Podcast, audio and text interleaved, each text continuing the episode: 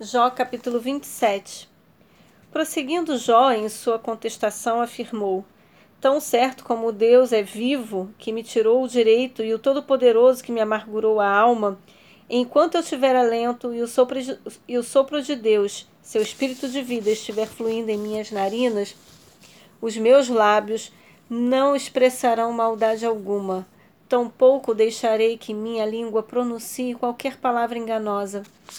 Longe de mim vos dá razão.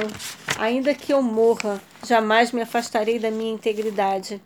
Manterei a minha honestidade e nunca a abandonarei. Enquanto viver, a minha consciência não haverá de se arrepender do bem. Seja o meu inimigo como o ímpio e os meus adversários como os injustos. Pois qual é a esperança do ímpio quando é destruído, quando Deus lhe tira a vida? Porventura Deus ouvirá o seu clamor quando chegar a hora da aflição e da dor? Conseguirá ele ter prazer no Todo-Poderoso? Invocará a Deus em todo o tempo? Eu vos instruirei acerca do poder de Deus, não vos ocultarei os caminhos do Todo-Poderoso, porquanto a verdade é que todos vós já recebestes este ensino. Por que vos entregais totalmente às palavras inúteis? Eis qual será da parte de Deus o quinhão do ímpio e a herança que os opressores receberão do Todo-Poderoso. Se os seus filhos se multiplicarem, será isso para a espada, e a sua prole jamais terá alimento suficiente.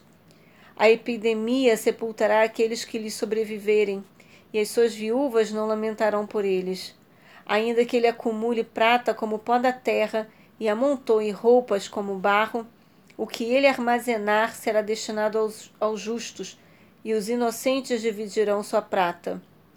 A casa que ele constrói é como casulo de traça, como cabana erguida pela sentinela. Rico ele se deita, contudo jamais o será.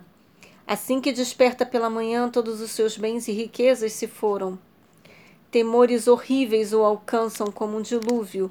A tempestade o arrebata durante a noite.